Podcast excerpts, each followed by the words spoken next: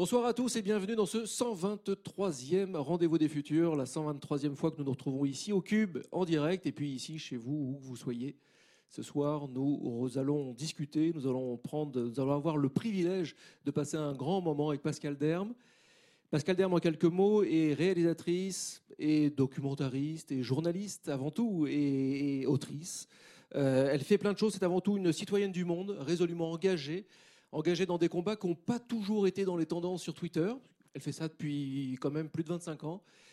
Maintenant, c'est dans les tendances sur Twitter et, peut-être qu'il faut s'en féliciter. On va voir ça ensemble. Sa clé de lecture du monde tourne autour de l'écologie globalement. C'est une clé qui lui permet d'explorer les facettes de notre humanité, euh, des facettes que ce soit notre rapport euh, avec, euh, avec la santé, avec l'alimentation, avec notre rapport avec la nature bien sûr, mais notre rapport avec le vivre ensemble, notre rapport avec le genre, le politique. Bref, c'est une clé de lecture très très vaste. Elle a signé deux livres qui nous ont marqués récemment, Sœur en écologie aux éditions de la mer Salée et Natura, comment la nature nous soigne et nous rend plus heureux aux éditions des liens qui libèrent. On va évidemment rentrer dans ce dernier ouvrage avec Nils Ezesmanov que, que vous connaissez bien. Ce soir, on va explorer des liens, des liens qui nous libéreraient d'ailleurs si on les écoutait un petit peu plus, si, si on était plus sensible à, à, cela, et si nous lisions plus, peut-être Pascal Derme aussi, des liens que la nature développe avec notre nature à nous, notre physique, notre esprit, en fait, c'est bien simple. Je vais vous expliquer les coulisses du, comment s'est fait cette émission. Euh, un jour, je reçois un message, Nils Osmanov, il m'envoie un message et me dit Je viens de lire un livre formidable, c'est extraordinaire, il faut vraiment que l'autrice vienne en plateau. Bon, super. On se cale très très vite avec l'autrice, Pascal Derme, ici présente, et euh, tout se passe super bien. Et effectivement, il avait clairement raison, et vous allez très vite comprendre pourquoi. Alors installez-vous confortablement chez vous, où que vous soyez, encore une fois, dans le bus, au stade, je ne sais pas ce que vous foutez au stade, mais bref, où vous voulez. Vous êtes bien, tout va bien se passer. Vous n'oubliez pas le hashtag, évidemment, le hashtag RDVF. Vous n'oubliez pas non plus, vous en avez pris l'habitude, que toutes ces émissions sont à vivre et à revivre euh, sur toutes les plateformes, que ce soit en vidéo, mais aussi en audio avec euh, les plateformes de podcast. Et enfin bref, abonnez-vous, comme disent les jeunes, évidemment. Euh, merci aux équipes de l'agence Triple C, de JD Carré, du Cube pour cette co-réalisation, comme nous le faisons au long cours depuis quasiment dix ans. Et merci à Tristan, le nouveau régisseur du Cube, et bienvenue à bord, Tristan. tu vas voir, c'est une émission palpitante et c'est un cycle d'émissions palpitantes. Ce soir, vous retrouverez la revue de presse, comme d'habitude, mais aussi deux nouveaux rendez-vous, deux nouveaux rendez-vous surprises. C'est 2020, ce sont les surprises 2020. Pascal Derme, bonsoir. Avec le micro, ce serait bien mieux. Rebonsoir. Pascal, j'ai une petite question rituelle pour euh, permettre de faire euh, très rapidement connaissance. Qu'est-ce que vous répondriez à un enfant de 9 ans s'il vous demande ce que vous faites dans la vie? C'est une question qu'on a piquée à André Braic, qui toute sa vie a essayé d'expliquer le système solaire, c'était son boulot, à un enfant de 7 ans et qui, à la fin de sa vie, n'y arrivait toujours pas. C'était quand même compliqué. Euh, J'essaie d'être fidèle à l'enfant que j'ai été moi-même. Et euh, je, raconte une autre histoire des arbres et de notre amour pour la nature. Vous avez un parcours assez panoramique. Euh, alors je vais lister, là je vais faire du name dropping. Hein. Vous avez travaillé à l'IFEN, à la Fondation Nicolas Hulot, à la 5e France 3 au Choya TV, à la Fondation Arthus Bertrand. Vous avez beaucoup écrit, vous avez beaucoup réalisé de documentaires, de reportages.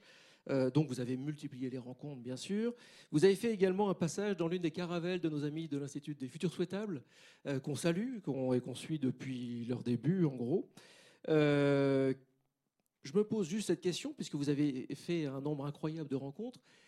Est-ce que vous avez eu des marqueurs, des marqueurs de vie, les, les tipping points, comme dit Mathieu Baudin d'ailleurs à l'IFS, des moments vraiment tournants, virages oui, il y a eu des moments où je me suis jetée dans le vide. J'applique pas mal la pédagogie du saut dans le vide. Euh, c'est des moments où on part euh, vers l'inconnu euh, sans laisser d'adresse quasiment. Donc ça, c'est en partant à Sarajevo pour faire mon premier reportage sur l'impact de la guerre, sur la nature, sur l'environnement, les mines, les sols, les métaux lourds dans les arbres. voilà, à Sarajevo qui venait juste de sortir des accords de Dayton en 96. Ça, c'était un tipping point. Le Nicaragua aussi, dans une réserve de Bossawas, où on donnait des GPS aux Indiens pour qu'ils délimitent leurs terres et marquent ainsi leur territoire, revendiquent des titres de propriété, donc sur le droit et la justice écologique. Euh, et puis les nouvelles utopies, où je suis partie à la recherche de ceux qui voyaient le monde autrement pour faire le pas de côté sur la réappropriation du temps, la réappropriation du vivre ensemble et finalement la réappropriation du rapport avec la nature et le vivant. C'est ce qui m'a mené dix ans après à Natura. Voilà, je pense que c'est des, points qui sont importants. Bien sûr, des rencontres, j'en ai fait beaucoup et c'est ce qui guide ma vie. Il n'y a évidemment pas de plan, de plan préconçu. Euh, Nicolas Hulot en a été une à 25 ans. Euh, Yann Arthus Bertrand aussi, bien sûr. Et puis toutes ces rencontres de changemakers, d'innovateurs dans le giron de l'Institut des futurs souhaitables, dont j'ai fait la Lab 2, effectivement. Et puis toutes ces personnes qui vibrent. Ça vibre littéralement les personnes qui sont euh, alignés, qui sont euh, en train d'inventer tous ces concepts de nouvelle économie, de nouveaux droits, de nouveaux rapports humains. Leur énergie vibre.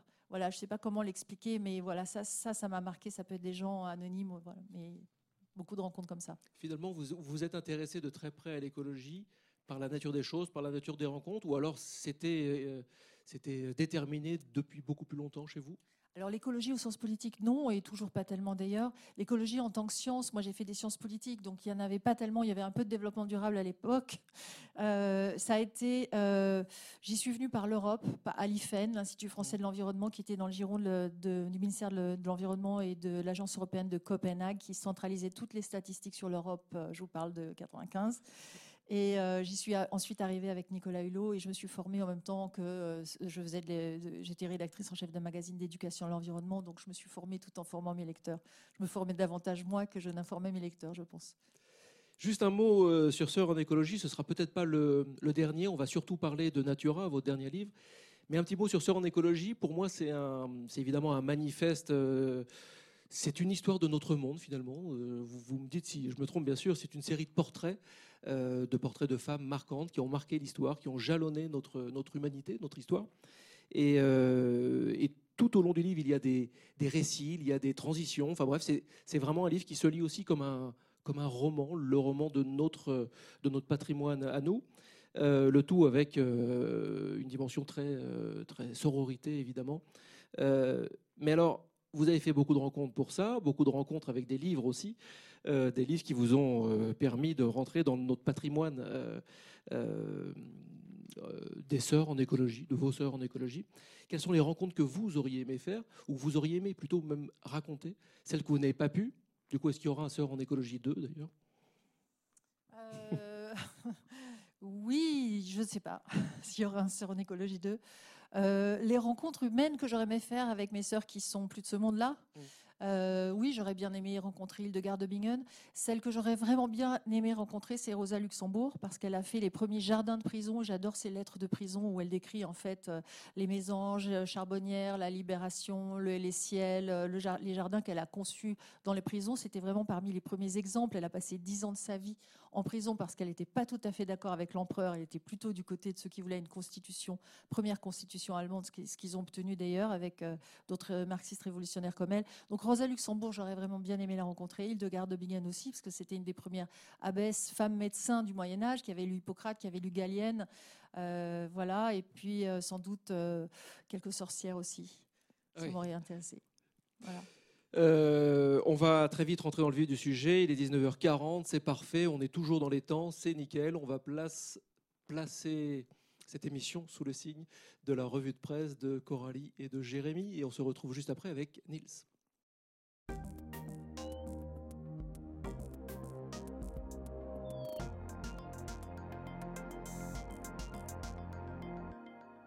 L'Australie brûle. Un article du site geo.fr du 10 janvier annonce déjà plus d'un milliard d'animaux morts et plus de 100 000 km brûlés, soit plus que la superficie du Portugal. L'article dénonce également une campagne de désinformation sans précédent visant à défendre l'idée que les feux ne sont pas provoqués par le réchauffement climatique. Car comble de l'ironie, certains accusent les écologistes d'en être responsables. Coucou Laurent Alexandre. Ce sont de très vieilles théories du complot qui reviennent après chaque gros incendie c'est une tentative évidente de détourner le débat du changement climatique. S'exprimait le directeur du Centre pour la gestion environnementale du risque incendie à l'université de Wollongong, dont les propos sont repris sur les pages des décodeurs du monde.fr le 9 janvier. L'article explique, puisqu'il le faut, que le changement climatique est ici bien en cause. Baisse des précipitations, canicules, sécheresse, les saisons propices aux incendies ne cessent de s'allonger dans un pays qui a connu en 2019 son année la plus chaude depuis 1910. Pendant ce temps, le site Uzbek Erika a sélectionné le 7 janvier 52 signes aperçus en 2019 qui prouvent, selon la newsletter Planète, que notre monde est en pleine mutation. Nous ne résistons pas à l'envie de les partager avec vous. Numéro 6, les startups développant de la viande produite en laboratoire explosent. Numéro 16, la concentration de CO2 a atteint son plus haut niveau depuis l'apparition des premiers humains sur Terre. Numéro 25, l'Europe et le Mercosur ont conclu un des plus gros accords commerciaux de l'histoire qui concerne 780 millions de consommateurs. Numéro 27, alors que les réserves naturelles plongent, les startups qui fabriquent du poisson en laboratoire font surface. Numéro 40, comment transformer l'eau en or? Avec moins de plastique, plus de bulles et plus d'arômes. On pourrait s'arrêter là sur le bilan de l'année 2019, mais un article de oui-demain.fr daté du 7 janvier nous rappelle les inondations qui se sont produites dans le sud de la France, une COP25 plus que décevante, l'annonce du retrait des États-Unis de l'accord de Paris, l'arrivée au pouvoir brésilien du climato-sceptique Jair Bolsonaro et les alarmes ignorées du GIEC. Alors comme l'écrit la journaliste, si l'on veut redresser la barre, L'année 2020 s'annonce décisive pour la lutte contre le réchauffement planétaire et la préservation de la biodiversité. Croisons les doigts pour que le Forum sur la biodiversité mondiale de Davos, le Congrès mondial pour la nature, la COP 15 pour la biodiversité, le Pacte vert européen, la COP 26 ou encore la Convention citoyenne pour le climat se montrent à la hauteur des enjeux. Mais comme l'article le précise, l'élection présidentielle américaine va grandement influer dans le jeu politique international, ce qui n'est pas pour nous rassurer. Si après tout ça vous ne savez toujours pas ce qu'est l'éco-anxiété, nous vous invitons à lire l'appel lancé par Pascal Derme et Christophe Mandereau le 1er janvier sur le site libération.fr. Les bouleversements climatiques augmentent la mortalité liée aux températures extrêmes, aux pathologies respiratoires, favorisent l'émergence de pathologies tropicales et infectieuses et entraînent des souffrances psychiques liées aux catastrophes et aux conflits climatiques. Pas de santé humaine sans planète saine, l'urgence est là. Ainsi, les deux auteurs nous enjoignent à réinventer notre rapport à la nature et plus particulièrement demandent aux professionnels de santé de se mobiliser pour l'écologie. Une synthèse publiée à Harvard, compilant plus de 350 études sur 25 ans, montre que la présence et la fréquentation de la nature réduisent les risques de maladies respiratoires chroniques, du diabète de type 2, des maladies cardiovasculaires, de l'obésité, renforcent l'immunité naturelle, lutte contre le stress, la dépression, les états anxieux, restaure la santé mentale et les symptômes d'hyperactivité des enfants. Bah voilà, c'est ça qu'il nous faut, on va faire de la sylvothérapie. Toi, t'as loupé la revue de presse de mars 2019 sur la déforestation.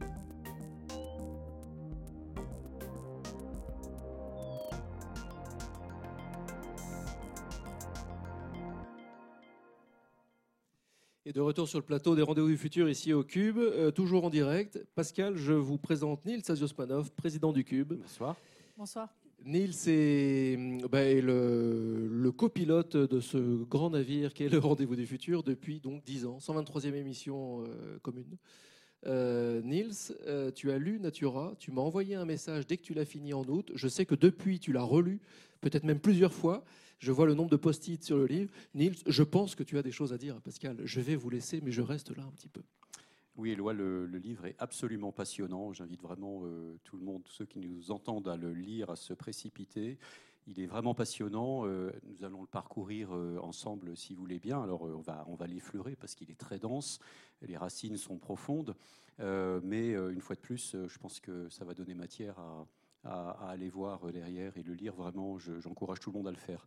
Alors, ce livre démarre par un paradoxe assez frappant. Euh, vous dites que la ville de, tout temps a été un terreau de progrès social. C'est dans les grands centres urbains que sont nées les grandes avancées euh, en faveur des libertés. Mais l'urbanisation, euh, paradoxalement, c'est aussi ce qui nous a coupé progressivement de la nature et donc d'une partie de nous-mêmes. On va être bientôt euh, 10 milliards sur Terre. Les mégapoles ne cessent de s'étendre de plus en plus. Elles sont le plus souvent en bord de mer, ce qui ne va pas être très bon avec le réchauffement climatique. La ville telle que nous la pratiquons euh, depuis des- siècles, est-elle prête, c'est ma question, est-elle prête à affronter le futur? Est-elle suffisamment autonome, résiliente, ou bien est-ce qu'il faut urgemment la repenser complètement? Alors, euh, je pense qu'il faut euh, anticiper, les changements qui vont, qui vont avoir lieu. On est suffisamment prévenu aujourd'hui. Comme vous le dites, on est, face à un dilemme finalement, ou un paradoxe plutôt. C'est que la santé dans les villes, elle est favorisée par la proximité avec les centres de santé de proximité, avec les services de santé, en tout cas dans de nombreux pays, là je parle des pays développés, dans de nombreux pays euh, qui ont euh, accès à des, à des services de soins relativement performants et de plus en plus performants. Donc là, tout un tas d'indicateurs de santé sont au vert. La santé des enfants, les conditions d'accouchement, les traitements de certains cancers, les pathologies. Donc, donc pour le moment, la, santé humaine, en tout cas, même dans les villes, elle a l'air d'aller mieux elle a l'air d'aller mieux. Mais quand on prend en compte, si on ouvre un petit peu le, regard, et on, aimerait bien que les médecins le fassent aussi, sur euh, les, liens avec la, pollution de l'air, donc on sait que c'est euh, des millions de morts par, euh, par an, l'OMS l'a averti, des pathologies, des asthmes, des pathologies respiratoires, les maladies cardiovasculaires, et au fond, toutes ces maladies dites de civilisation qui sont liées à la sédentarité, à la pollution de l'air, sans doute à l'eau, je ne parle pas des explosions, chimiques de temps en temps, type lubrizol, etc. Eh bien, cette santé-là, elle se dégrade à vitesse grand V. Si on ajoute euh, les risques effectivement inhérents à l'élévation du niveau des, eaux, euh, on arrive à une situation qui sera certainement très dangereuse et très problématique pour beaucoup euh, d'êtres humains dans le monde. Et les villes développées ne seront pas épargnées par ces problèmes-là, au contraire les urbanistes ont du travail. Euh, alors, on va suivre hein, le fil du, livre un petit peu. On reviendra donc sur ces thématiques que vous avez évoquées. Au XIXe siècle, il y a eu un, phénomène de retour à la, nature. Vous dites, à des fins thérapeutiques, on recherchait l'énergie vitale. Et puis, à partir des années 80, les scientifiques sont rentrés dans la danse. Euh, en quoi la science va-t-elle alors changer euh, notre vision de la nature et le lien que nous entretenons avec elle? Qu'est-ce qui va changer grâce à la science Aujourd'hui ou au 19e siècle, au moment où c'est apparu oh, On va dire à partir des années 80, où il a vraiment ah eu un virage significatif. Quoi. Ah oui. Alors, elle, elle, peut nous apporter. Euh, elle a d'abord, on, dispose, grâce à certains scientifiques. Enfin, parler de la science, c'est un petit peu un peu bizarre finalement. En tout cas, les scientifiques euh, que j'ai trouvés, qui sont engagés dans ces questions-là, euh, enfin, c'est pas toute la science. Hein. C'est une science qui est en évolution, c'est une science qui est en questionnement. Elle dispose d'abord, pour répondre à votre question, d'outils nouveaux. Excusez-moi, excuse-moi juste, est-ce que ça veut dire dans ce que vous disiez qu'il y a une forme de conservatisme dans, euh, dans certaines sciences ou, j'ai mal compris euh Non, non, ça, veut dire que euh, les scientifiques, en tout cas ceux qui sont concernés par ces questions de santé environnementale, de, médecins, de recherche entre la psychologie environnementale, c'est pas forcément la science qui répond au canon habituel de la physique, de la biologie, c'est de la psychologie environnementale. Déjà, c'est un petit peu nouveau. Elle s'approche du quantique par beaucoup d'aspects, de l'épigénétique par beaucoup d'aspects. Donc euh, c'est une science qui est en, pleine mutation, elle aussi. Euh, Dieu merci, finalement, elle, mute avec nous celle-là, enfin ceux-là. Donc ils disposent, pour répondre à votre question, de nouveaux outils qui permettent de, déjà de mesurer ce que l'impact de la nature jusque dans le plus profond de notre cellule, de nos cellules du corps humain, mhm. ce qui n'avait quand même jamais été fait, à part sous un plan symbolique et littéraire et poétique. Mais par des scientifiques, c'était plus difficile. Donc, euh, par exemple, je pense à une étude d'un neuroscientifique allemand, Andrea Meyer-Lindenberg, qui est paru dans Science en, 1900, en 2015, qui montre avec euh, des IRM euh, fonctionnels que le, fait d'évoluer de, dans un milieu urbain, euh, privé, de déconnecté de nature, euh, stimule, hyperstimule en fait notre amygdale qui est le centre de la peur et de l'anxiété. Et euh, il met en corrélation ce chiffre épouvantable qui est que les maladies mentales et les troubles anxieux augmentent de 20 à 30 dans les villes depuis les années 2000. C'est quand même pas rien, on est un peu tous fous autour de nous dans les villes.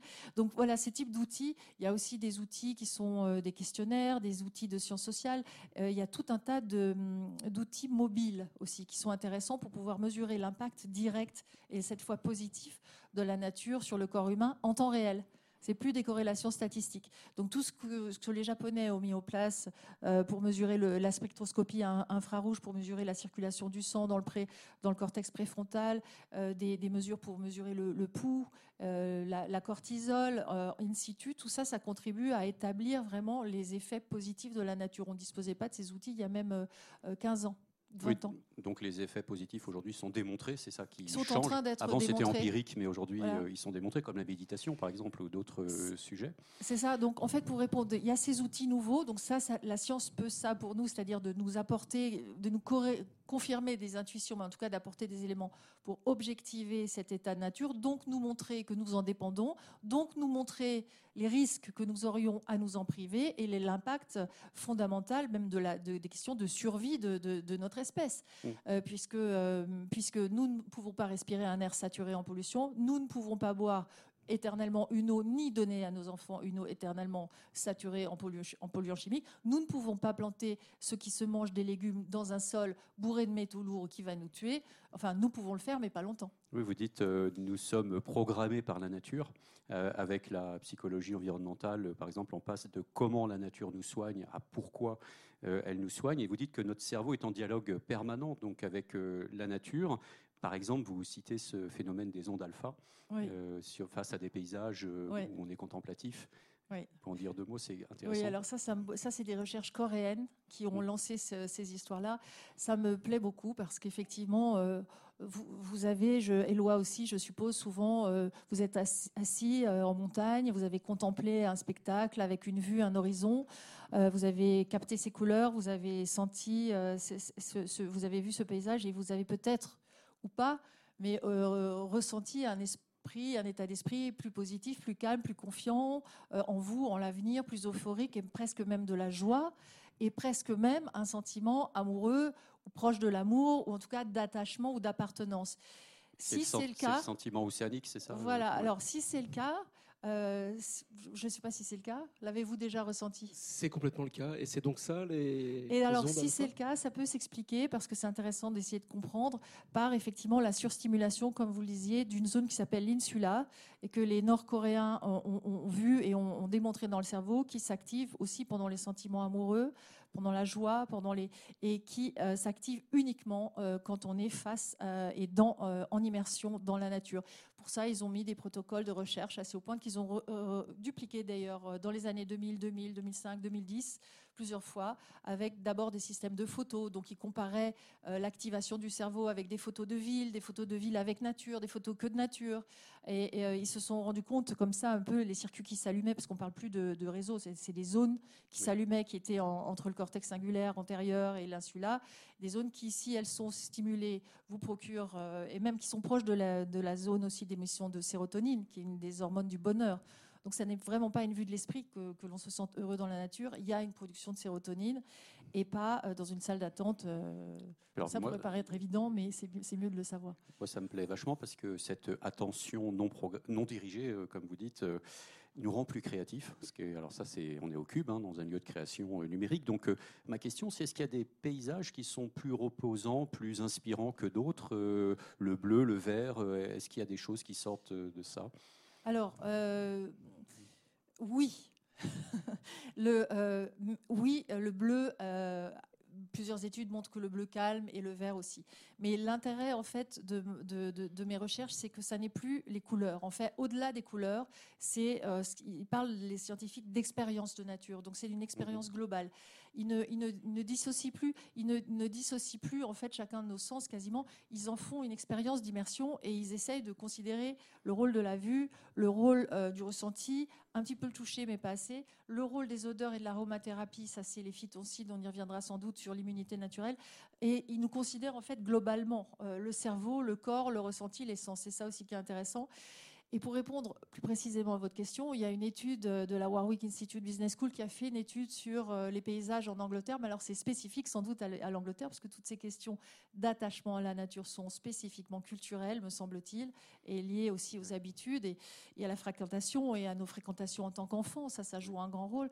Et de cette étude, il découlait que euh, ça n'était pas ni le bleu ni le vert, mais c'était un patchwork. La diversité, en fait, quoi. Ils appelaient ça, ils ont sorti le mot pittoresque, hmm. les Anglais, mais c'est so British.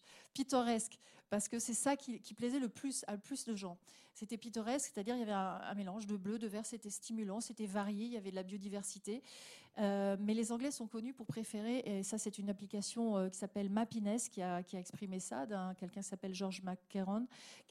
les Anglais préfèrent les côtes, les estuaires, la mer. Euh, quand on pose la question aux Anglais de leur paysage où ils ont plus de restauration, c'est-à-dire ils, retrouvent leur calme, ils retrouvent leur concentration, euh, pour euh, la majorité des Anglais, et ça a été testé à des, à des, millions de bips en temps réel avec une application qui s'appelle Mappiness, c'est les côtes anglaises. Et pour répondre aussi à votre question tout à l'heure sur la créativité, parce que j'y ai pas tout à fait répondu, et les ondes, effectivement, euh, θ et alpha en l'occurrence, euh, c'est les premières études dont on dispose en effet sur l'impact que la nature peut faire sur notre cerveau et l'état dans lequel il nous met.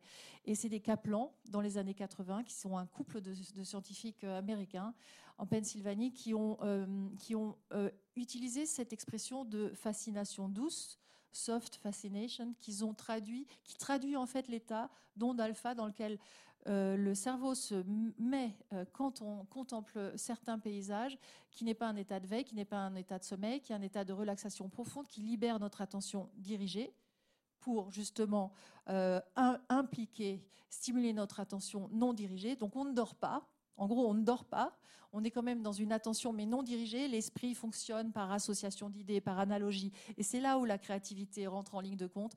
C'est plus poétique, c'est une pensée latérale, je dirais. Mhm. Et ça, c'est mon, interprétation, mais c'est une pensée, oui, latérale. Et en fait, par association, par couleur, on peut, on peut, on peut, euh, on peut mélanger des sons, des odeurs, des, des, couleurs, des mots. Et euh, les tests de créativité, c'est-à-dire certains tests de créativité qui visent à euh, on, a des listes de mots, on doit faire des associations entre plusieurs mots et, et trouver la synthèse entre deux, trois mots.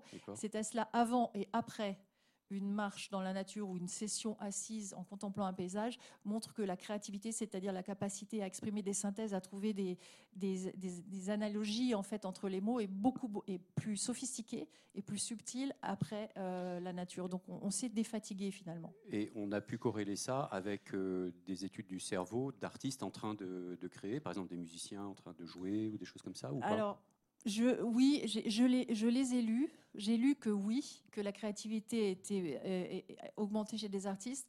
Mais à vrai dire, je vais pousser ce thème-là sur, sur euh, le, film que je, lance actuellement, qui, qui va être Aqua, qui va être sur le même principe, c'est-à-dire l'effet de l'eau douce et de l'eau de mer euh, sur la santé physique, émotionnelle, etc. Tout à l'heure, on était en rendez-vous, donc on lance à quoi Et là, on aura beaucoup plus d'informations sur la créativité parce que je vais en faire un chapitre important et on va aller notamment en Californie avec euh, quelqu'un qui a écrit un livre qui s'appelle Blue Mind, euh, l'esprit bleu, Wallace Nichols, et qui travaille beaucoup sur cette question de la créativité.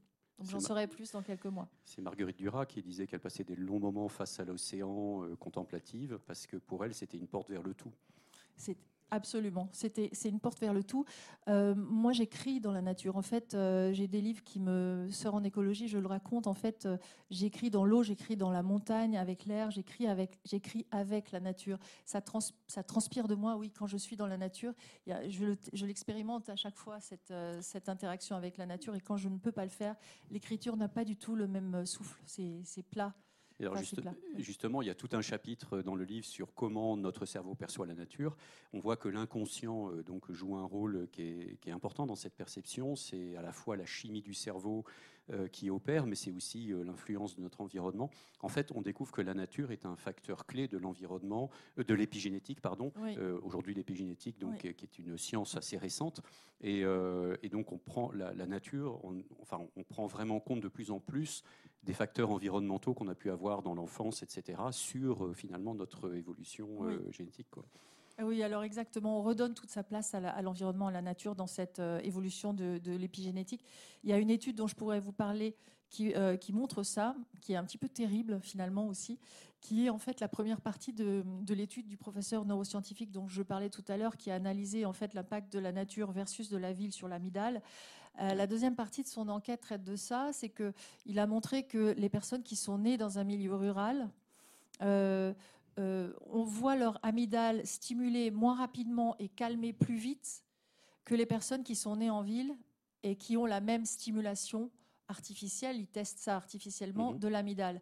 Autrement dit, quand vous êtes né dans la nature, vous avez comme une provision de résilience, de calme, qui fait que vous vous énervez moins vite, vous stressez moins vite, l'amygdale s'active, s'excite moins vite et elle se calme plus vite. Quand vous êtes né en ville, cette amygdale, elle est plus à fleur de peau. Ce n'est pas une très belle métaphore, mais l'amygdale, elle se, disons qu'elle s'excite plus vite, elle se calme moins vite quand vous êtes né en ville. Ce qui fait qu'il euh, y a une responsabilité très importante pour euh, les enfants aussi. Et nos enfants, plus tôt on les met dans la nature et plus tôt on leur procure ces bienfaits, plus ils vont emmener ça après eux dans leur vie d'adulte. Et il y a une autre étude aussi euh, allemande qui montre, qui, montre, mais ce qu'on sait, c'est que, je vous le dis en deux mots, c'est qu'il euh, y a une période entre 8 et 12 ans où la fréquentation pour des enfants de la nature est déterminante sur leur attachement à la nature. Je ne parle pas de la compréhension, mais la stimulation de leur curiosité. Euh, de leur soif de savoir, donc de leur attachement, de leur envie, de leur, et de plus tard peut-être on espère de leur amour et de l'engagement, mais en tout cas cette, ce premier rapport-là initial entre 8 et 12 ans, c'est assez précis et très important. Et quand ça ne se passe pas, ça peut toujours être rattrapé, mais le risque c'est le risque d'amnésie générationnelle dont Cynthia Fleury a dû vous parler, euh, qui est un risque qu'effectivement euh, de, chaque, de génération en génération, ce rapport à la nature se, se, perd et, que les générations suivantes repartent de l'environnement dégradé qui sera leur référent quotidien et ça se dégradera de plus en plus. Mais alors justement, parce qu'on on fait toujours ce parallèle entre la ville et la nature, et vous, ce que vous dites, c'est qu'il faut remettre la nature dans la ville, mais au-delà des parcs et jardins, il faut la mettre dans les habitats, il faut la mettre dans les écoles, il faut les mettre dans les hôpitaux, il faut complètement réintégrer la nature dans notre cadre de vie, en fait, même à l'intérieur. quoi. Oui, absolument. Et j'aime pas tellement cette séparation entre ville et nature. Je l'ai faite beaucoup depuis une demi-heure, mais finalement, euh, ça n'est pas tant la ville et la nature qui comptent ici, à part les natures, on pourra en parler, les expériences dans la nature dites sauvages, ou en tout cas vraiment naturelles naturelle. Les études dont on parle, elles traitent de la nature urbaine. Mais cette dissociation entre nature et ville, elle ne me plaît pas tellement. Pourquoi? Parce qu'en fait, c'est les modes de vie et les maladies de civilisation qui nous affectent. Et ces modes de vie, ce mode de vie, on va dire urbain, de sédentarité, de malbouffe, de pollution, etc., l'urbain, le périurbain, finalement, l'Europe est un tissu périurbain. Il y a très peu de zones, il en reste encore, mais très peu de zones où les gens ont des modes de vie radicalement différents à la ville et dans la ville et dans la nature. Ça n'est pas tant le fait de vivre dans la nature ou dans la ville, mais, mais c'est des modes de vie qui sont. Voilà, on peut vivre à la campagne, prendre sa bagnole tout le temps, manger mal, ne rien connaître à la nature, euh, et donc ça n'est pas ça finalement. Qui, et on peut vivre en ville, avoir une, un besoin de cette nature, se remettre à voir des arbres, se remettre à aller dans les parcs et jardins. Et les études prouvent que, en tout cas euh, pour euh, le stress, pas forcément pour l'immunité, mais pour le stress et tout ce qui est burn-out et infirmière et population, etc. il n'y a pas de pilule verte, mais le fait de passer une demi-heure à 40 minutes dans un parc euh, gère et permet de calmer tous les paramètres physiologiques. Donc, c'est des paramètres qui sont, c'est le système nerveux autonome. Donc, en fait, c'est même indépendant de notre volonté. C'est ça qui est. En fait, le, corps et la nature ont une liaison quasiment symbiotique, indépendamment de notre bon vouloir. Sauf que nous, on doit amener notre corps dans la nature ou, euh, faire l'effort d'y aller. Mais une fois, que cette symbio euh, une fois que cette connexion physique est faite, les choses se passent presque par devers nous. C'est-à-dire le pouls, le cœur, le cerveau se calment, qu'on le veuille ou pas. Et il y a des études qui sont rigolotes qui montrent que les gens sont même pas forcément conscients en fait des bénéfices que l'on en retire. Donc c'est pas psychologique, mmh. c'est pas uniquement, disons. C'est pas uniquement psychologique, c'est physiologique. Et donc ça, ça se fait dans un parc, euh, dans, dans, voilà. Ça ne se fait pas dans une nature polluée et ça ne se fait pas dans une ville polluée. La qualité de l'air euh, évidemment, est importante pour euh, bénéficier de ces. Euh, et alors, la nature a un autre effet extrêmement bénéfique dont, vous parlez, c'est qu'elle favorise le lien social, comme par exemple dans les jardins communautaires. Alors, Séoul, que vous citez, je crois, qui est la ville la plus connectée au monde et qui a par ailleurs le taux de suicide le plus fort au monde, hein, le, fameux, le, fameux pont des suicidés euh, eh ben ça a amené la, la, mairie de Séoul à prendre des mesures très radicales pour développer tout un tas de jardins partagés euh, au niveau étudiant et tout ça, pour recréer euh, du lien social. On passe de la nature qui soigne à la nature qui favorise l'échange, la coopération, la production de soi, l'individuation. en fait, la nature nous rend plus capacitaires, c'est ça dites On passe à la production du nous dans la nature, oui. du collectif. la Corée, le Japon, c'est des pays euh, où les taux de suicide, les burn-out, le malaise des populations étaient extrêmement forts. Et c'est comme par hasard, mais on n'y croit pas au hasard, donc c'est les pays qui ont développé le rapport à la forêt et la sylvothérapie. En Corée, ça s'enseigne, il y a des cours de sylvothérapie, et les, Japon, les Japonais sont les premiers à avoir étudié la question. Donc finalement, plus le péril croît, plus ceux qui sauvent croient aussi. C'est comme un réflexe de survie cette histoire de forêt. Il y, a, le plus voilà, plus le, péril, plus grand est le péril, plus grand est ceux qui sauvent. C'est cette phrase. Et c'est comme un, oui, un réflexe de survie.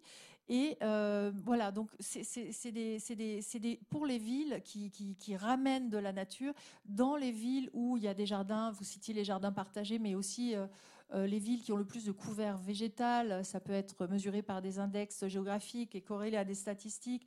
la, la, criminalité, l'agressivité, la violence réduisent dans ces villes, en tout cas la violence publique et collective. Euh, c'est le cas euh, au Canada, c'est le cas en Corée, c'est le cas au Japon, c'est le cas dans d'autres villes. La, criminalité euh, réduit là où il y a plus d'arbres. Parce que aussi, les gens se connaissent mieux, parce qu'ils fréquentent ces parcs et jardins ensemble. Je ne dis pas que la criminalité est toujours entre voisins, mais en tout cas, il y a une corrélation statistique qui est forte. Et par ailleurs, le deuxième point, c'est que les gens se connaissent mieux, leurs réseaux sociaux augmentent, ils ont plus de relations humaines. Donc finalement, ça pacifie un petit peu euh, et, ça, augmente le vivre ensemble. Donc c'est la création effectivement d'un nous euh, plus, collectif avec un enjeu de santé euh, inconscient ou conscient, pas encore très conscient, mais fort en tout cas. Et vous, vous, parlez également des écoles forestières. Vous dites qu'il est urgent d'amener les enfants dans ces écoles forestières. Est-ce que vous pouvez en dire deux mots sur ce, alors oui, les écoles forestières, c'est né en Europe du Nord, c'est euh, une invention européenne euh, et euh, ils ont un recul de 20 ans d'études sur comment les enfants apprennent tout finalement dans la forêt. C'est des écoles où tout l'enseignement se fait sur la base du jeu et de l'interaction avec la nature et spécifiquement dans la forêt, tout ou partie des enseignements. donc, donc voilà, ils vont suivre des cours de maths, apprendre à compter les plantes, ils vont euh, se réciter des textes, apprendre la littérature, faire de l'ethnobotanique. Au Canada, ils apprennent l'histoire du coup de leur pays, des, des peuples premiers. Euh, et ils, sont aussi seuls, donc ils, ont, ils sont sur de la, évidemment de l'activité physique, beaucoup beaucoup d'activités en, groupe, des partages. Donc ils apprennent le collectif, le partage. Ils se renforcent euh, physiquement leur, leur, corps. les progrès sont spectaculaires en six mois. Les enfants, moi j'en ai filmé. En fait, ils tombent, ils on dirait du caoutchouc. enfin, c'est pas une belle de l'EVA. Euh, ils, tombent, ils se relèvent, euh, ils se font jamais mal, ils ont hyper confiance en eux euh, et en, eux au pluriel. et les progrès sont très rapides. Et donc, ça fait beaucoup de bien aux enfants. Maintenant, il y en a en Autriche. Alors, en France, il n'y en avait pas quand j'ai commencé. du coup, en France, en France il n'y en avait pas quand j'ai commencé le tournage. Sinon, j'en aurais filmé une en France. C'est-à-dire, le, tournage, c'était donc maintenant il y a trois ans. et maintenant, il y en a 16. Donc, c'est dire, en fait, cette espèce de besoin, là aussi, on, on voit voilà, ce, euh, ce, réflexe de, réappropriation qui est extrêmement rapide. 16 écoles forestières en France, ça, n'arrête pas. Il y en a beaucoup en Angleterre, il y en a en Suisse, il y en a en Autriche, les premiers, donc Danemark, Suède, Norvège, mais il y en a 16 euh, en France. Alors là, pour le coup, on a été assez rapide pour rattraper notre retard, ce qui est très bien. Alors on sait que le numérique ne fait pas que du bien parce qu'il peut déconnecter la captologie, etc.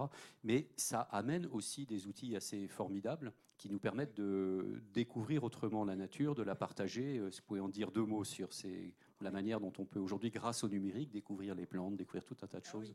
Alors, c'est la, nature virtuelle, euh, ça couvre beaucoup de réalités, mais effectivement, euh, bah, on connaît ces applications où on, on, plante nos téléphones face à une fleur ou, même un champ d'oiseaux ou une constellation l'été et on a euh, et on a les noms, on a euh, les directions. Donc euh, c'est ça remplace un peu le savoir des grands-parents. moi, j'ai absolument rien contre ces, technologies-là. au contraire, je trouve que le, moi j'ai personne, j'ai pas, personne m'a dit ça c'est cette plante, ça c'est cette plante. Enfin, il a fallu que j'aille trouver. Donc si un outil numérique peut le faire, c'est très, je trouve ça très bien. Euh, en revanche, si ça prend du temps à la place d'aller dans la vraie nature, ça, je trouve ça dommage parce qu'il y a déjà beaucoup de tentations euh, euh, là-dessus pour, les jeunes. Il y a des applications aussi qui, dont je parlais tout à l'heure dans notre domaine de recherche que j'ai cité, qui s'appellent Mapiness, qui permettent aussi de mieux comprendre notre rapport avec la nature en temps réel. Et ça, je trouve ça très intéressant parce que les gens, Mapiness consistait à demander aux gens dans quel environnement ils étaient. Ils pouvaient faire une photo et puis, euh, il disait dans quel état d'esprit ils se trouvaient, heureux, pas heureux, etc., avec qui ils étaient, quelle activité ils faisaient. Et ça, voilà, ça permet vraiment d'avoir des données extrêmement précieuses en temps réel sur la nature. Et il y a d'autres recherches qui utilisent comme ça des applications de, nature. Et sur l'eau, donc il y aura, je vais aller filmer une séquence d'eau virtuelle parce que la nature, la VR, la, nature virtuelle, pour des scientifiques qui étudient notre rapport avec la nature, évidemment un chapitre très important et la réalité augmentée, ce que vous disiez juste avant. Alors, euh, Éloi me fait signe qu'il va falloir. Euh, donc, j'ai encore deux questions, ça ira? Ce serait idéalement la dernière. Mais, ah, oh, bon, on va essayer de. Alors, je vais essayer d'en faire une en, en, deux. Enfin, deux en une, pardon. Euh, une question sur. Vous évoquez à un moment donné l'idée de repenser la hiérarchie des besoins en fonction de la fameuse pyramide de Maslow. la base de la pyramide, c'est la sécurité. Est-ce qu'on peut dire qu'il n'y a pas de sécurité sans nature? Oui, un grand, grand oui. D'accord. C'est rapide comme ça. Voilà, c'est bien. Éloi va être content. Oui, mais encore, j'aurais envie d'en savoir plus. Sécurité, bah, sécurité de, nos conditions de vie. Pas seulement sécurité, armement, euh, guerre. Euh, euh, là, on est sur de la sécurité de base. Un le sentiment de sécurité est extrêmement important. Euh, dans l'habitat, ce qui compte le plus, c'est d'être en sécurité dans notre maison, dans le lieu où on habite. Si on ne se sent pas en sécurité sur notre planète, parce qu'on ne peut plus respirer un air potable, l'eau, euh, c'est dégueu, euh, nos enfants vont être malades, etc., on se sentira, si c'est notre terre, monde, maison. La, planète. Terre, mm. monde, maison. Mm. Il y a maison. Et donc ce sentiment de sécurité, il est très important. Alors il y a une magnifique phrase d'Élisée Reclus que vous citez, qui est L'homme et la nature prenant conscience d'elle-même. C'est tellement beau. Euh, et euh, Jeremy Rifkin, qui était venu euh, sur ce plateau, nous avait parlé de peut-être une nouvelle conscience qui était en train d'émerger aujourd'hui, qu'il appelle la conscience biosphérique. Êtes-vous optimiste sur la capacité de l'humain à accéder à cet élargissement des consciences? Moi, je, je, suis, je, suis je reste optimiste. oui je reste optimiste parce que euh, c'est euh, ce que je note autour de moi, mais c'est très fragile quand même. Euh, c'est que on, a, on a cette. D'abord, on a un besoin de nature, on a cette conscience de ce besoin qui grandit. On a essuyé beaucoup de catastrophes récemment, les incendies, les inondations. On sait que la nature, depuis Gaïa, a un cycle propre. On connaît les emballements et les risques. On est nombreux en tout cas à connaître. Je ne dis pas que tout le monde connaît. C'est la phrase de Margaret Mead, voilà, ne doutons pas qu'une petite minorité très engagée va pouvoir changer le monde. Euh, eh bien, je pense qu'aujourd'hui, une minorité euh, de personnes euh, ont, cette conscience, se connectent avec cette conscience planétaire d'une manière ou d'une autre, je ne connais pas les explications, mais je sais qu'une minorité peut se connecter à cette conscience parce qu'elle a compris, parce qu'elle a deviné, parce qu'elle a aimé, je ne sais pas par où ça passe, peut-être par les trois, à se connecter à ce plus grand que nous, euh, que nous trouvons dans la nature, à cette vibration, à cette énergie. Et, euh, on a aujourd'hui les réponses pour faire face. Donc, euh, euh, voilà, je, crois que tout le monde n'a pas accès à cette conscience, euh, mais c'est pas de l'élitisme, c'est euh, voilà, c'est le fruit d'une expérience que certains n'ont pas, mais c'est pas grave. si certains partent avant, voilà, j'ai bon espoir que ça que ça fonctionne avec eux. L'arbre qui tombe fait plus de bruit que la forêt qui pousse. Et cette conscience peut être encouragée effectivement par des ouvrages, par des films, par des expos, par ça, voilà, et par la connexion et les réseaux, la, la, création d'une communauté planétaire. Les réseaux sociaux en cela sont précieux. Euh, pour, euh, pour se connecter et pour, euh, pour agir. Il y a aussi l'autre revers qui est la lutte, mais en tout cas pour, pour, pour arriver à résoudre d'autres questions, tout ne passera pas par la conscience. Mais je pense que cette conscience-là, oui, elle est en, émergence, en, en, ébullition même. Nous avons une nouvelle séquence. Merci beaucoup. Une nouvelle séquence, c'est pas fini. Une nouvelle séquence. Amélie, entre une, un changement de couche, un bain ou une compote, nous suit et elle nous a envoyé quelque chose. C'est la moulinette d'Amélie. C'est une toute nouvelle euh, séquence dans notre, dans notre émission. En gros, Amélie a vu l'émission dans laquelle nous, nous recevions Violaine Lucas, mais aussi le collectif des Engraineuses. Je vous regarde particulièrement parce que je sais que vous les connaissez bien. Vous étiez à leur premier festival euh, en juin dernier. Amélie a vu l'émission, elle l'a passé à sa moulinette, elle nous le raconte, et puis euh, on va réagir ensuite.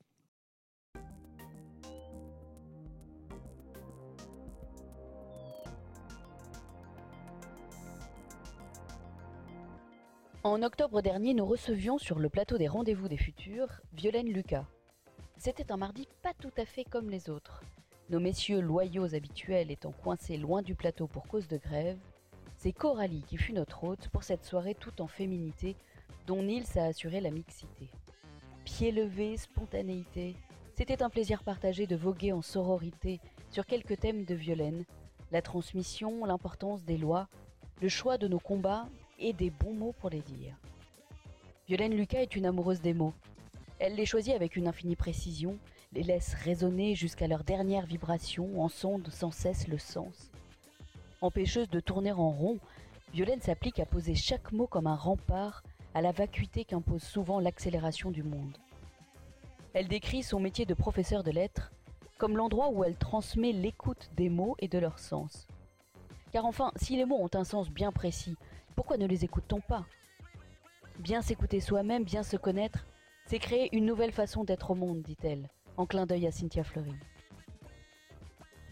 Défendre les droits des femmes est un de ses combats, étendu à la scène politique où sa fonction de conseillère régionale et son implication dans la clause de l'européenne la plus favorisée, aux côtés de Gisèle Halimi entre autres, la conforte dans la conviction que c'est par l'inscription dans la loi des droits des femmes que les mentalités changeront.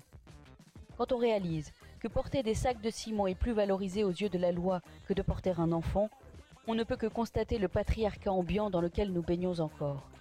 Il est impératif de recréer un imaginaire collectif incluant chacun. C'est le projet politique fort auquel œuvrent les écoféminismes. Face aux grands bouleversements à venir, nous avons des choix radicaux à faire des valeurs à choisir et à incarner. Violaine Lucas défend la possibilité de s'élever contre quelque chose qui nous révolte, contre trop de misère ou d'injustice, pour se ressaisir de notre cœur à l'ouvrage, autrement dit de notre courage. Que ce soit pour harmoniser les droits des femmes en Europe, pour recréer un dialogue entre politique et association, pour veiller sans cesse au choix des mots, Violaine Lucas nous invite à redonner du pouvoir à nos propos, que nos mots nous engagent, nous mettent en mouvement, nous convoquent à l'action. Bref, si l'on pouvait faire ce que l'on dit, on avancerait. Cette émission est à revoir sans modération sur notre site www.rendez-vous-des-futurs.com.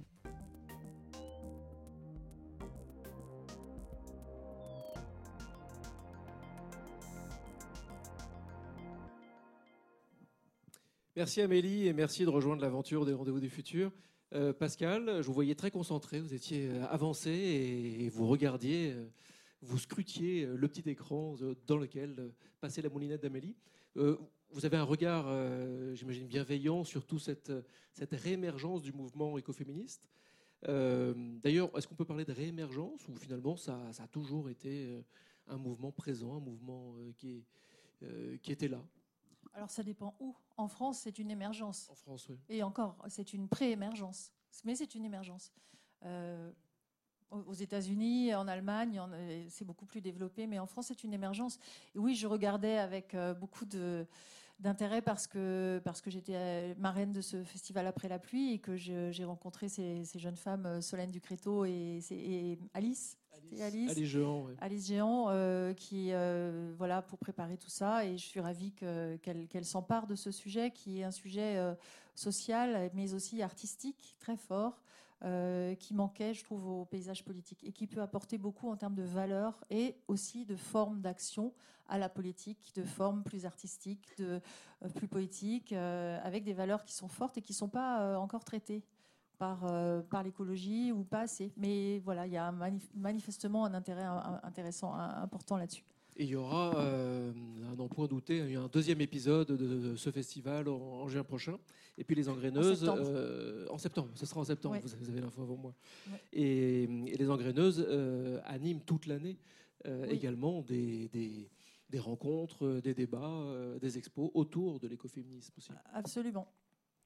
Vous avez parlé juste du politique et euh, bientôt les municipales. Euh, alors je ne vais pas vous poser la question, et vous, vous est-ce que vous vous engagez, machin?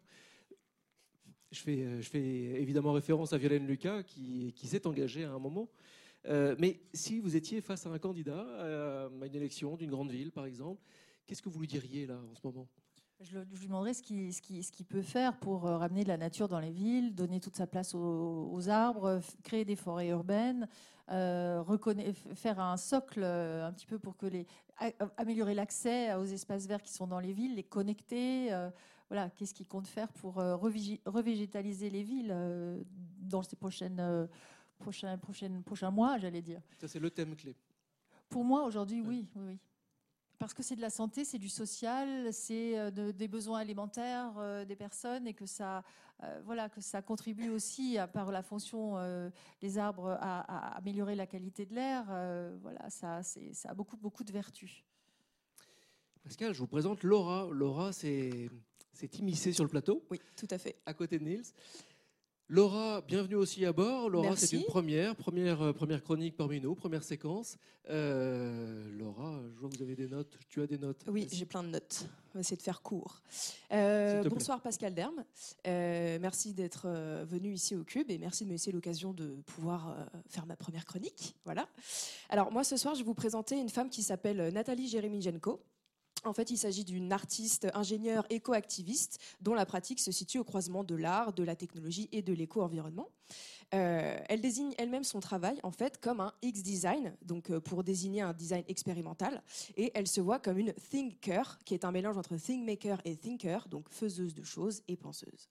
Alors moi ce soir, je vais vous parler tout particulièrement d'un projet qu'elle a réalisé il y a, il y a, quelques années et qui est toujours en cours, qui s'appelle la Environmental Health Clinic, qui se situe à la faculté de New York qui est en fait un, projet qui, consiste à, considérer la santé comme dépendante d'un environnement local externe plutôt que simplement de caractéristiques euh, biologiques euh, internes. Euh, donc, c'est une clinique en fait qui a un déroulement à peu près similaire à des cliniques classiques. Donc, on prend rendez-vous sur un site internet. Ensuite, on a un rendez-vous pour faire le point sur des problèmes environnementaux qui nous préoccupent largement, qui peuvent être aussi source d'éco-anxiété. Donc suite à ça, on établit ensuite un plan d'action. Euh, à la suite de ce plan d'action, pour euh, essayer de résoudre ce problème, on ne part pas avec une prescription médicamenteuse, mais euh, un plan qui incite à faire des actions. Donc ces actions, elles peuvent être de la collecte d'informations ou bien une intervention en milieu urbain pour améliorer la santé environnementale de soi et des individus qui nous entourent. Donc, euh, dans cette clinique-là, le référent, en fait, n'est pas un médecin, mais euh, des acteurs de projets participatifs. Ça peut être aussi des designers, euh, des initiatives gouvernementales locales ou encore des associations environnementales tout aussi locales.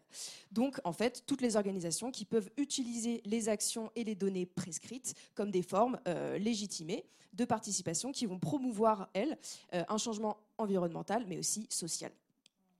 Donc, euh, un peu à l'image d'une clinique traditionnelle, c'est une démarche qu'on est libre d'entamer, mais qu'on est aussi libre d'interrompre, puisque parfois, voilà, pour des raisons personnelles, d'engagement, on peut avoir envie d'arrêter ou d'évoluer sur d'autres choses pour y revenir après. C'est un peu plus dangereux de faire ça avec des médicaments. En tout cas, ici, c'est prescrit.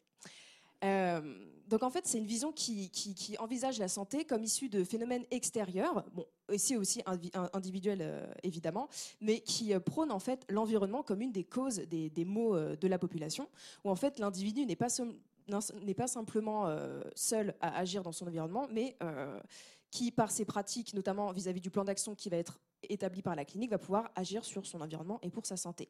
C'est pas simplement une expérimentation, parce qu'en fait, euh, évidemment, les préoccupations environnementales, elles concernent tout le monde.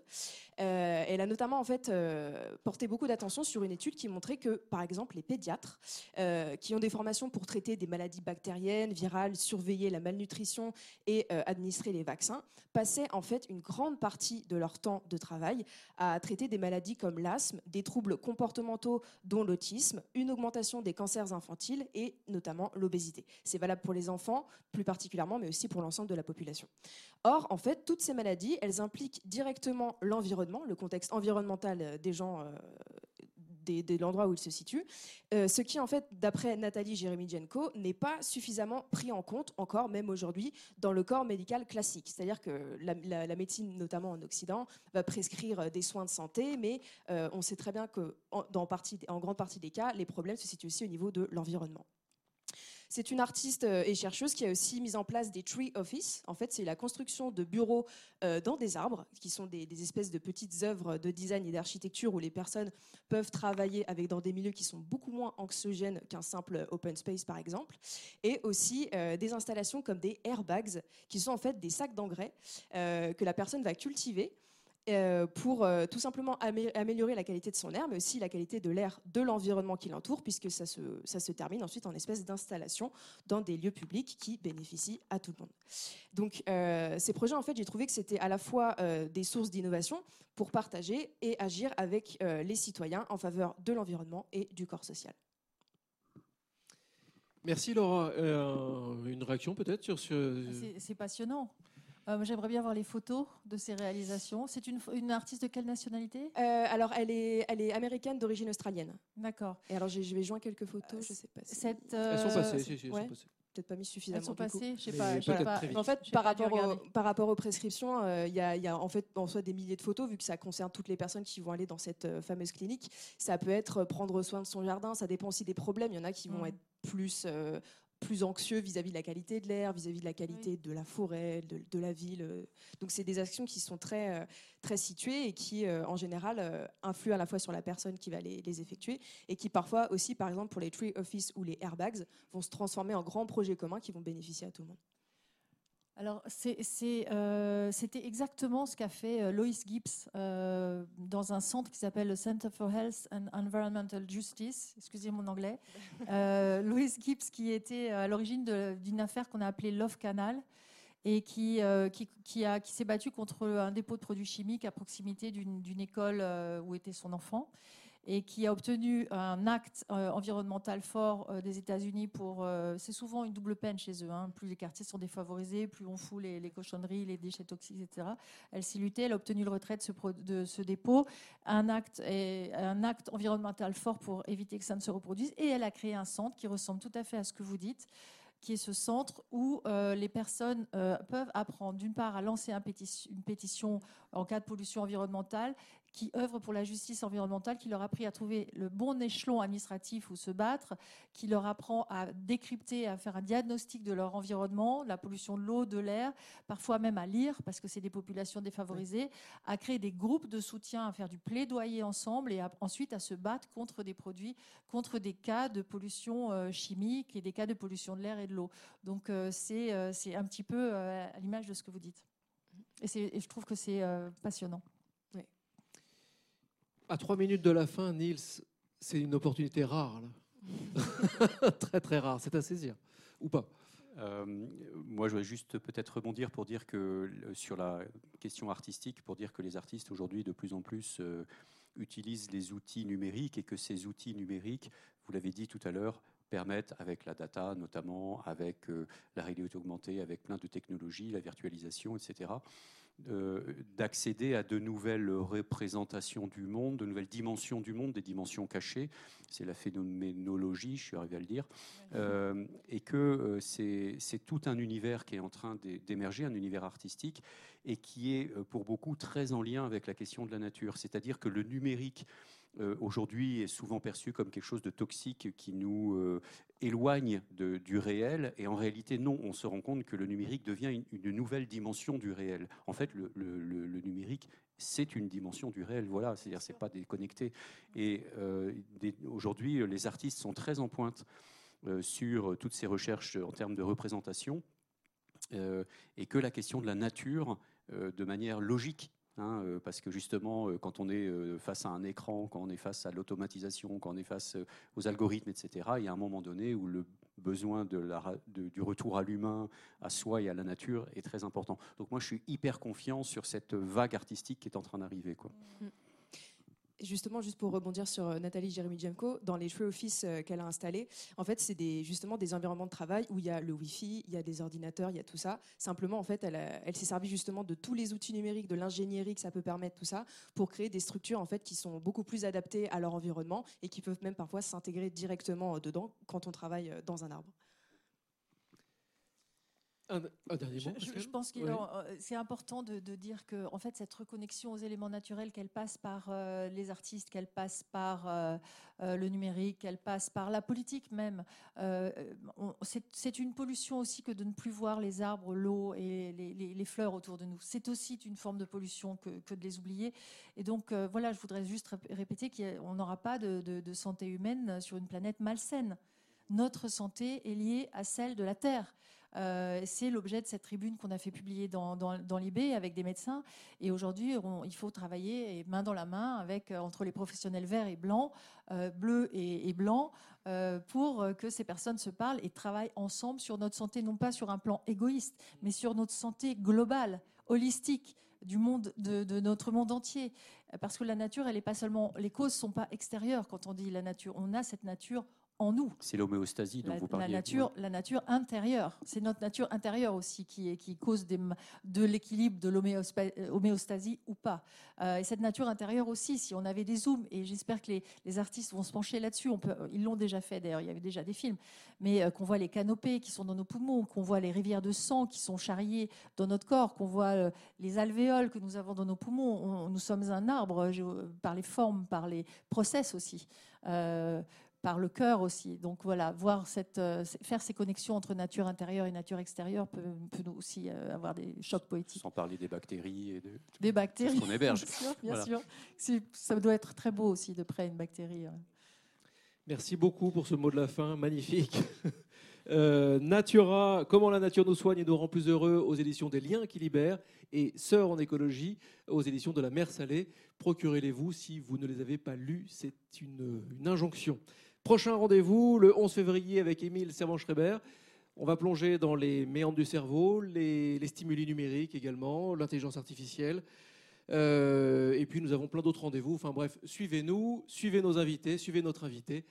Merci beaucoup. Merci d'avoir joué le jeu de cette nouvelle émission et à tout de suite sur les réseaux.